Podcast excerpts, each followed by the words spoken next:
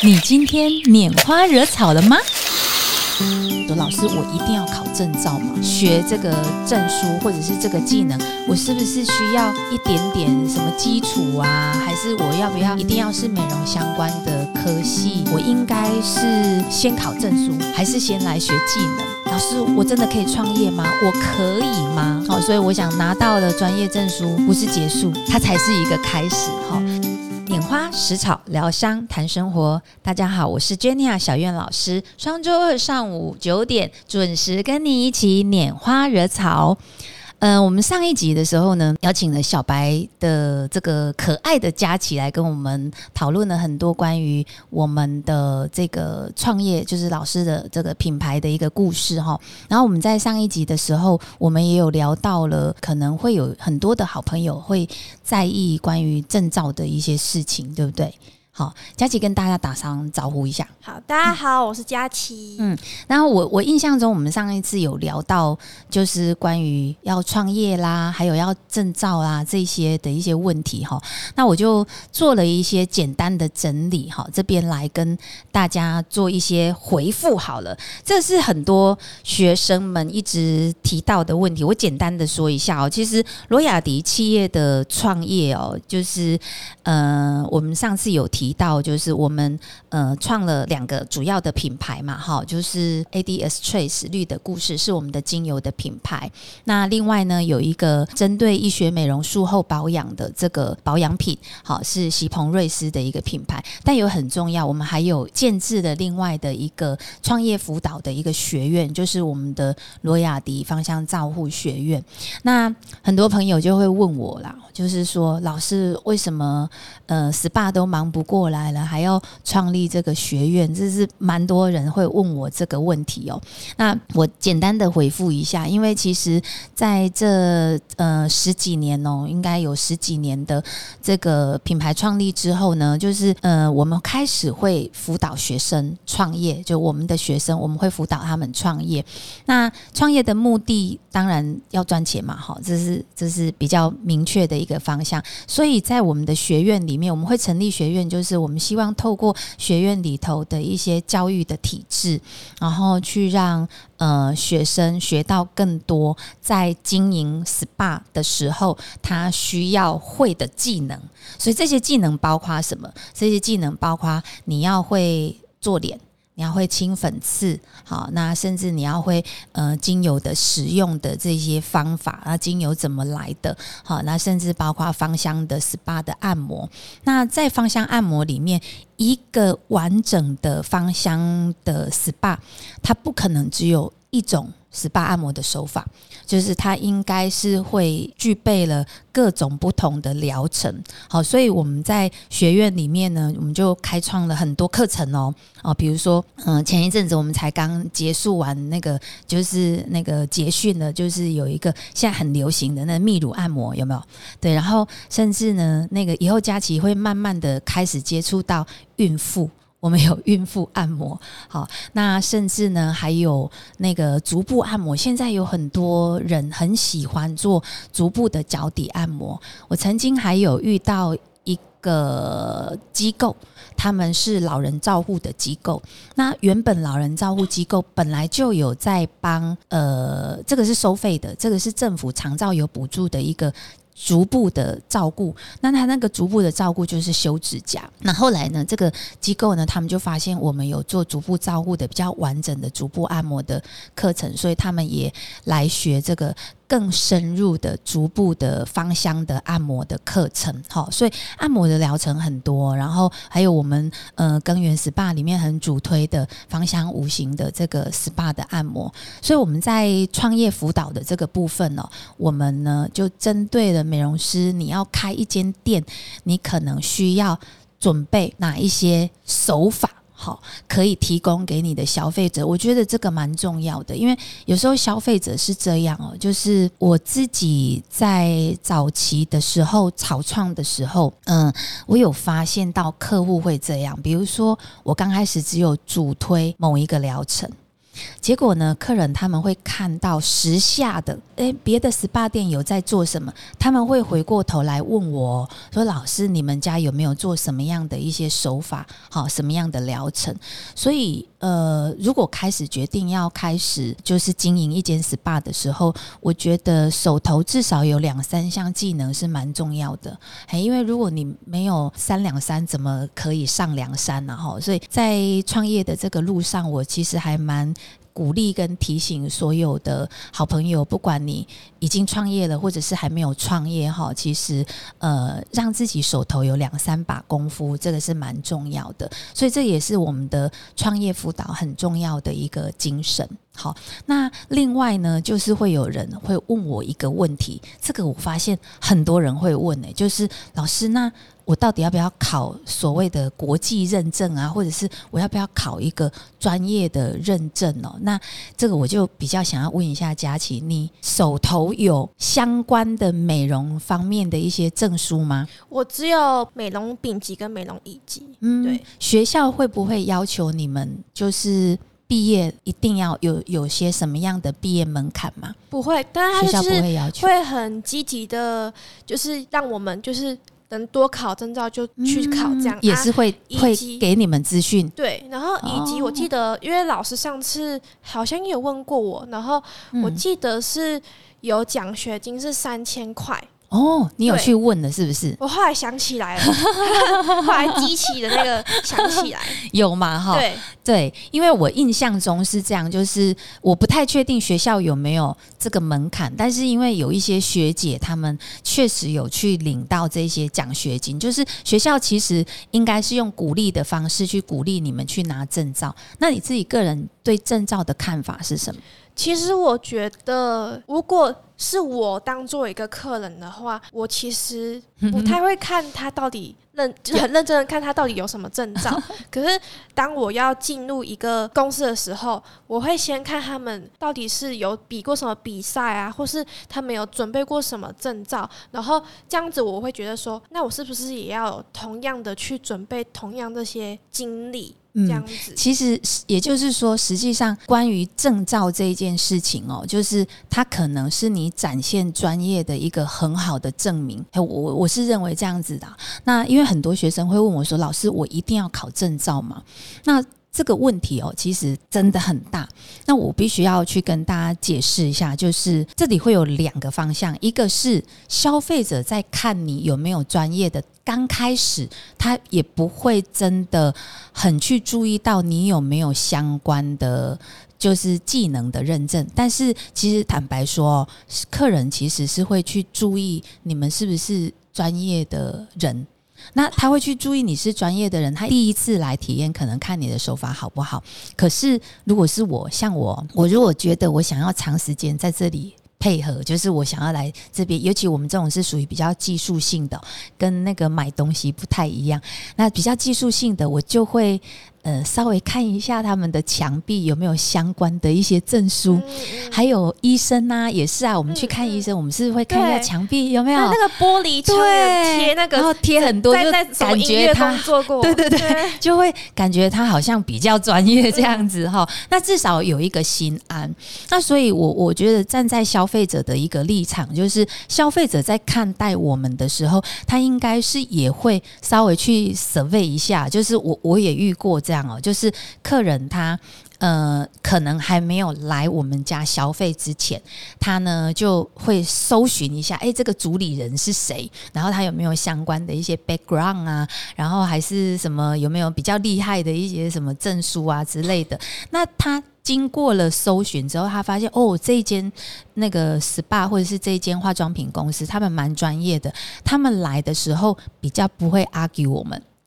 这是我的经验哦，对，所以有时候我们自己会觉得说啊，因为我曾经听过了哈，就是有学生跟我说：“老师，我跟你说，我有一个好朋友，他告诉我说，其实台湾没有芳疗师的这个所谓的技术式的证照，所以我我已经做芳疗十年了，我根本就没有这个证书，那就很危险。为什么呢？因为呃，只要有某一天人家觉得，或者是其实应该是这样说，在暗地里有很多人，他可能会是因为我觉得你没有这个所谓的专业的技能，而他本来想要选你，后来因为他发现你好像没有这个技能，他就暗地里面默默的，就是把你给拒绝掉了。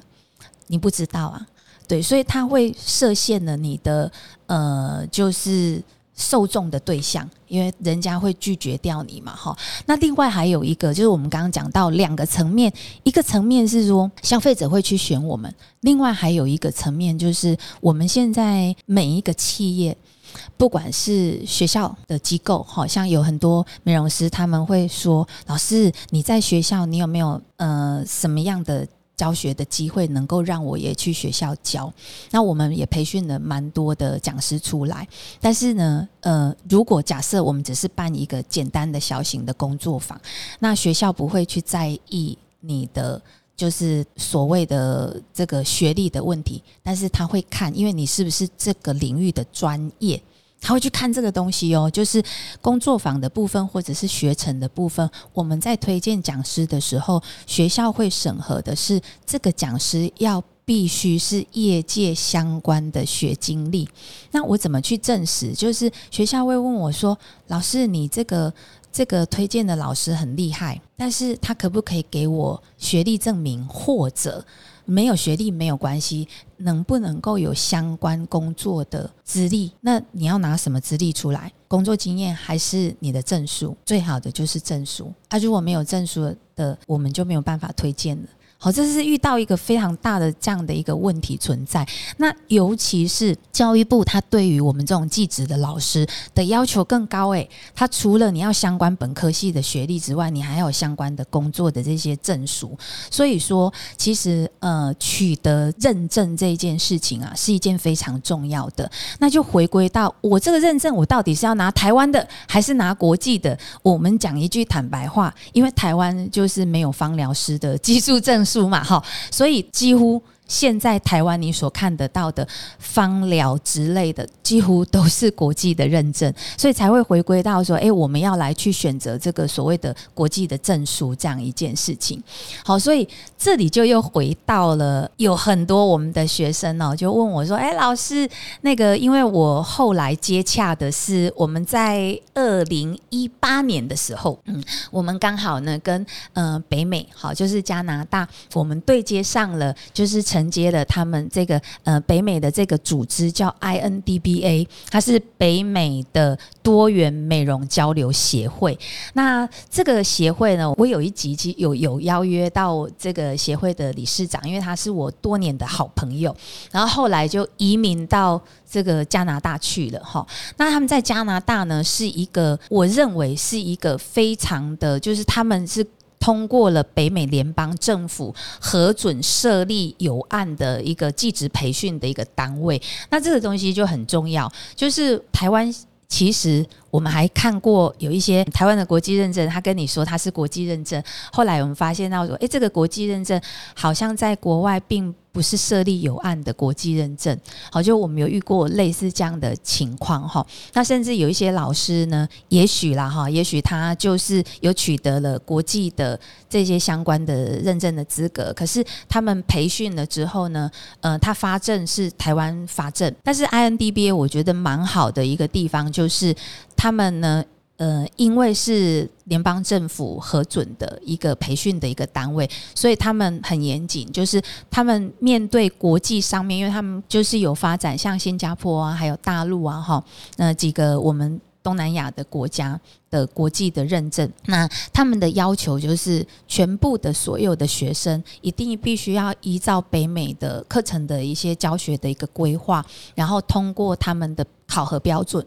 我觉得这这件事情是一个很棒的，就是他们在北美在做这些教育的这个体制的时候，教育的培训的时候，他们就是很严谨的在面对这些教育的模式，然后呢，呃，包括考核的一个标准，所以完全就是。一个标准的版本，直接的推广到各个国家，包括到台湾也是一样。那我们的审核的，就是我们的考生呢，你的审核的评核标准，也都是由北美他们就是国外的这些理监事还有监评人员，直接的来对我们做考核。那我觉得这是一个很棒的一件事情哦，就是说我们学生学习到了这个。专业的技能之后，你要怎么去知道你到底会还是不会？那有统一的考核的标准，这是很好的。甚至包括这一张我们拿到的这一张国际的认证呢，确确实实就是热乎乎的从加拿大寄回来台湾给我们。好，那那会让消费者有个很大的保障，就是不管若干年之后考了一张这个国际的认证，你就放着了。有一些学生是这样，诶，他就放着。但若干年之后呢，如果你觉得哎，我我还需要，是不是想要开始转往这个领域里面发展的时候，哎，你会发现这张证书它还是很有价值的哈。就是那个有一个老师讲说，这个含金量很高，就是我拿出来，人家会觉得说，哎，你这张证书是国际的，而且是国际有名的，而不是可能只是台湾的一个发证。那它的好处是，即便你要移民。比如说，我们有一些学生，年轻的学生呢，呃，其实还还有非常多的前瞻性的一个未来，他可能会想要到国外去工作。那这个时候呢，这张证书就很有用。我我觉得他很棒，因为之前我们就听过这个安迪 B A 的理事长就就有分享，就是有其他的国家的这个学生啊，他们就拿着这张证书，然后去加拿大哦去找工作，就是优先的录取。诶，那我觉得这个就是很棒。的，甚至加拿大的政府现在也接受了，就是技术移民。好，只要你你是有相关的这个职业的这个工作的背景，或者是尤其是我们就从证书我们就可以看得出来，你是不是这个领域里面相关的。好，这个这个专业的人士，他们就会审理。就会直接的，你可以就使用这张证明哈，它它会是一个很好的一个加分的依据了哈。所以呃，就回归到就是说，到底考国际认证是不是一件很重要的事情哦？我个人觉得，就是回归到说你。如果希望在这个领域里面是一个专业的人士，那又让你的消费者呃可以相信你的时候，那我觉得来考取这一张证书是很有意义的一件事情了哈。那当然也有学生会问说，那老师我应该是先考证书，还是先来学技能？好，就是创业班这样哈。那其实基本上这样的一个问题，我们觉得都可以。我们也有遇过，就是学生，他们其实还，尤其是学校的学生嘛，哈，就是像佳琪这样，刚准备要踏入社会，或是刚好学校其实都会有举办一些相关的认证的辅导。那大部分的学生一定是会先来考试。那我先取得了这张证书，然后呢，开始尝试着在这个领域里面的相关的，好，就是只要有相关的工作机会，都去职职场上面稍微磨练一段时间之。之后，也许经验啦、底气啦都具足了之后，我就可以创业了。好，但我也遇过有一些老师，他们就是呃，应该是算妇女二度就业了哈。那妇女二度就业，可能一开始觉得赚钱很重要，我们一定要先有钱、有能力了啊，我们才有办法再做。呃，精进跟提升哦，所以他们可能就会选择说，我先来学所谓的创业的技能，先把一两把功夫给学起来了。那学到了这样的一个技能之后呢，才开始呢着手的创业。好，我们就呃，罗雅迪的培训中心其实最主要的目的也是这样，就是我们会协助呃每一个美容师。哦，就是呃，当你学会了这个技能之后呢，怎么样子从零开始的呃着手的进行开业，我们都会协助。那等到慢慢的比较具足了一些底气之后，我工作上面也都稳定了，公司上面也都稳定了，有足够的时间，我再来把我还不足的这一些呃。就是那个叫做资历，好，这个证书的部分把它建构起来，那这样子也是可以的，好，所以呃，很多同学就会问说，哎，那我这样子，呃，有没有什么样的？应该佳琪会不会有好奇这件事情？就是什么样的背景？或者是我要开始准备学这个证书，或者是这个技能，我是不是需要一点点什么基础啊？还是我要不要一定要是美容相关的科系才可以来学？你会不会有这种疑虑？因为我刚好就是我身边就是有很多想要进入美业的人，可他们的条件都不一样。嗯，就像比如说。我的话是我先实习了，然后才要考证照，然后实习是去有相关的行业。那有些人是他可能。去做跟这个完全不相关的行业，可是他就是一边做那个行业，然后赚钱，再去考那个证照，或者是有些人就是身兼两个不同的，他跟他一样都是美业，嗯，然后又去想要考这个证照，这样。然后我也有个姐姐，她是就是呃，她也是想要进入美业，是做脸的，嗯，然后她也是，但是她是本科系吗？她好像。不是，不是本科系，对，不是，对，对，就是每个人条件都不一样，但是都想进来。其实是这样，就是美容这个产业，或者是芳疗这个产业，坦白说，它的入门槛不高，就是你要进来这个领域，其实还蛮容易的。但是呢。要让零变成一百，就是要要从五，或者是从我进来之后，我如何变成专业这件事情呢？它就需要花比较多的一些时间跟经验，慢慢的累积而来。就是随着呃自己具足了多少的底气之后，慢慢的去增加自己的条件。我觉得美容这个产业是这样，所以确确实实啦，我我觉得。这个也是诶，有有好有坏。我我大概讲一下那个 INDBA 的体系哦。INDBA 他们，我认为他们的这种培训的这个叫做步骤，我觉得很好的地方就是它有一个出阶的认证，然后呢，它的出阶的认证呢。所受众的对象就是来学的对象，他都不拘，你没有相关的学历背景都没有关系，你的年龄、性别都没有关系，只要你觉得这个学门有兴趣。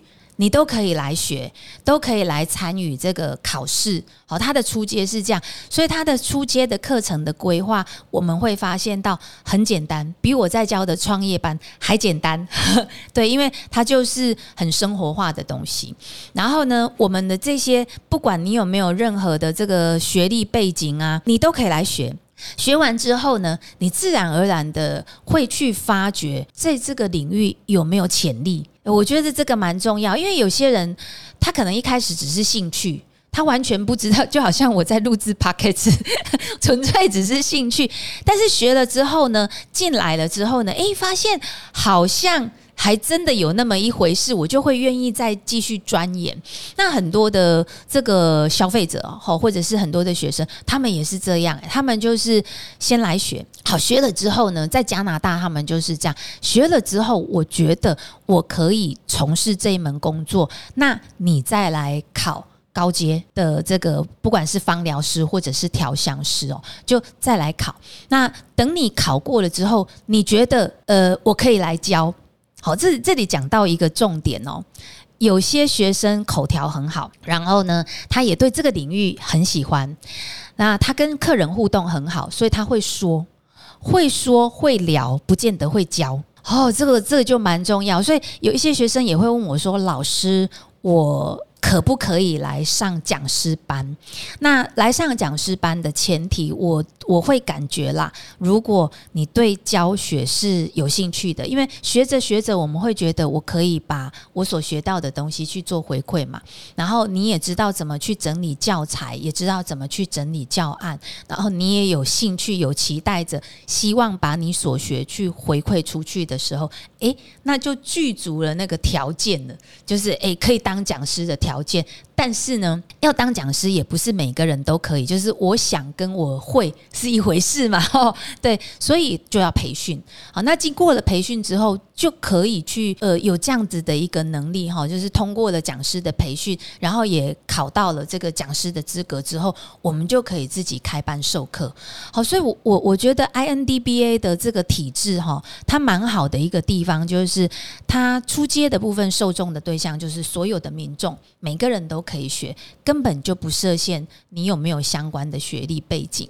那当你想要成为专业的时候，无论如何，我就会建议我们可以来考这个高阶。好，所以像呃学院的部分呢，以我们台湾国内我自己罗雅迪的学院的部分呢，我们其实比较明确的就是我们的呃受众的对象就是他已经决定想要创业，他就是想说我你已经想好了，老师我我想要靠这个赚钱，可是我又觉得我好像没有能力。好，那没关系，我们就来把创业该具备有的这些技能都把它学起来。那学起来之后呢，就可以开始进行我们的创业的工作了。哈，大概就是这样子。所以，嗯。我觉得应该以上的回复应该是已经有蛮明确的，可以让一些呃想要进来这个领域的，好，然后呢也觉得不知道该从何下手的人呢，哈，就大概有一点点方向。那甚至呢有一些人也会问我，呃，其实考完证照我就真的可以创业吗？有些人是颠倒的，他是像像呃，就像佳琪还有很多的学姐，他们是这样啊，毕业了。或者是证照拿到了，他们就觉得，哎，老师，我真的可以创业吗？我可以吗？哈，这是一个很重要的概念哦。我想认证应该只是一个开始，它并不是结束。我考完了，我就，哎，我就很厉害了？没有哦。也许呢，你呃拿到了这张认证之后，真的回过头来哈，就是有的人是先考认证。回过头来，来想想看，如果我真的想要从事这个领域的工作，那我们就要来讨论了，怎么样子去着手的，真的来进行创业。好，所以我想拿到了专业证书，不是结束，它才是一个开始。好，就是也希望大家就是有这样的一个一个想法跟愿景，就让自己知道。这个时候呢，是我准备要开始放手的、努力的去做的一个时候，而不是哦考到了就结束，回家继续划手机。哦，大大概是这样的一个概念。嗯，那所以佳琪有没有觉得，呃，还有什么样的一些问题可能性是，一般的民众或是佳琪自己有没有觉得，我聊到了哪一些是你还觉得很好奇的一些不知道的问题？因为我想说，我是想要考芳疗的跟调香的。哦，然后可是我想要再确切一点知道说老师是有提供哪几种的证照，然后他们分别的内学的内容差异性在哪里？对，这这个很重要，因为我们呢，呃，跟 INDBA 合作的部分呢，我我也大概简单的跟大家说明一下。其实 INDBA 它是多元的美容协会，那既然叫多元呢，他们什么都培训，比如说美甲、美睫。还有纹绣眉，还有彩妆啊，创意的彩妆啊，然后那个人体的彩绘啊，还有美发哈，那甚至芳香疗法这个部分。那因为我的专业就是在芳疗，所以当时呢，呃，北美来台湾的时候呢，呃，我就很明确的告诉他说，诶，也许我因为我的专业就是芳疗，所以老师这边培训的就是芳疗相关的职业技能。那以芳疗来说的话，我大概。切割比较大的方向，一个是芳香疗法，另外一个呢就是调香师。好，那其实这两个哦，有很多的学生他会觉得以为啦，就是芳疗跟调香好像是一样的。那我现在也看到很多台湾的有一些机构，就是培训单位，他们也有在培训调香师，但我发现呢，他们的调香师呢是比较属于。在精油里面的香气的调配，但是国外的调香师其实他叫 perfumer 嘛，所以他其实很明确的是教你如何制作香水。那我大概简单的跟大家分析一下哦，精油它。如果我们从化妆品的角度出发的话，精油它应该是一个原料或者是材料。那这个原料或者是材料，它是具有香气的哦。那这个香气它可以放在保养品里面，它也可以放在也许彩妆品哦。甚至呢，这个香气像现在有很流行香氛沐浴球或者是香氛洗衣球，有没有？就是这些香气，它其实是我们把它称为叫做复香。所以精油它可以落在任何只要你想要让它变成是香味的产品里面，都可以是它的材料跟原料。所以在芳香疗法里面，我们回归到我讲芳香疗法，芳香疗法呢，精油也是它的工具之一哦。香水呢，精油也是它的工具之一哦。可是呢，他们两个的做法是截然不同的。也就是说，在芳香疗法的角度里面，我们想要期待的是，我透过精油植物的能量去传递到你的身体、你的身心。都可以有疗愈的效果，所以它可能会用了之后让你的情绪放松。好，甚至呢，它有一些呃，在植物精油里面的一些药学属性啊，我们说把它讲说功效性哦，它有一些功效性。那我当我把它使用在芳香疗愈的时候，就会看出一些身体的一些。嗯，些微的变化，那长期的使用下来的，诶，你会发现你的身体状况、身体的不管是能量啦，或者是心理、心理还有生理的部分，你都会有一些转变。好，那这个是一个呃，我们在芳香疗法里面所提到的，就是它是具有疗愈力的。那这个部分呢，有一个更重要的观念，就是芳疗师，你既然在使用芳疗的时候，我们会尽量的避免。你去使用到非天然的这些精油的成分，或者是你添加了是一些可能化学的合成之类的一些产品，可是，在调香师就不一样了。就是我们刚刚所提到的，在国外哦，调香师他就是一个香水的制作或者是设计的一个专业的人员。那这个香水的制作跟设计，如果我从香水的角度来出发的话，香水呢就是有。包括香料，好，比如说精油啦，或者是一些香精啦，或者是有一些呃气味的单体啊，这些我把它融合在一起，那我可能把它加到水，呃，加到那个酒精里面，我把它加到酒精里面之后，它就成为了所谓的香水。所以，我们台湾很有名的有一个明星花露水，有没有？它其实也就是这个这样子的一个概念。所以它里头呢，呃，我们。在意的是什么？我们在意的是这个香气的气味层次，然后呢，我们不会去在意的是太多它的所谓的功效性的一个问题。所以我觉得这是调香师跟就是香水师跟芳疗师很大的差异性。但是现在目前，因为调香师才刚进来台湾不久，也就是当年我在跟。呃，加拿大讨论说，呃，你国际认证要进来台湾的时候，你到底是要先从调香师开始，还是从芳疗师开始？我就建议他们说，我们先从调香师开始，因为台湾已经有蛮多人都了解芳疗师，可是我们不懂调香师，所以呢，呃，我们就。呃，二零一八年的时候，我们跟 INDVA 引进的时候，我们就第一个时间我们所推广的就是调香师的这个国际的认证，这样子，对啊，所以这是两个完全不一样的，嗯，对，很有趣吧？嗯嗯，对，然后所以呢，呃，我想。大概一般的民众比较可能会有的疑虑，大致上是这样哈。那但不过也没有关系，就是如果说我们的回复呢，呃，还是有很多听众朋友是不太确定的，也没有关系啊。其实还是可以写信给我们嘛，好，然后或者是呢，呃，我们有我们的呃罗雅迪培训中心的官方的 line，也许可以透过官方 line 呢，我们可以再聊更多关于呃在技职专业上面的一个相关的资讯。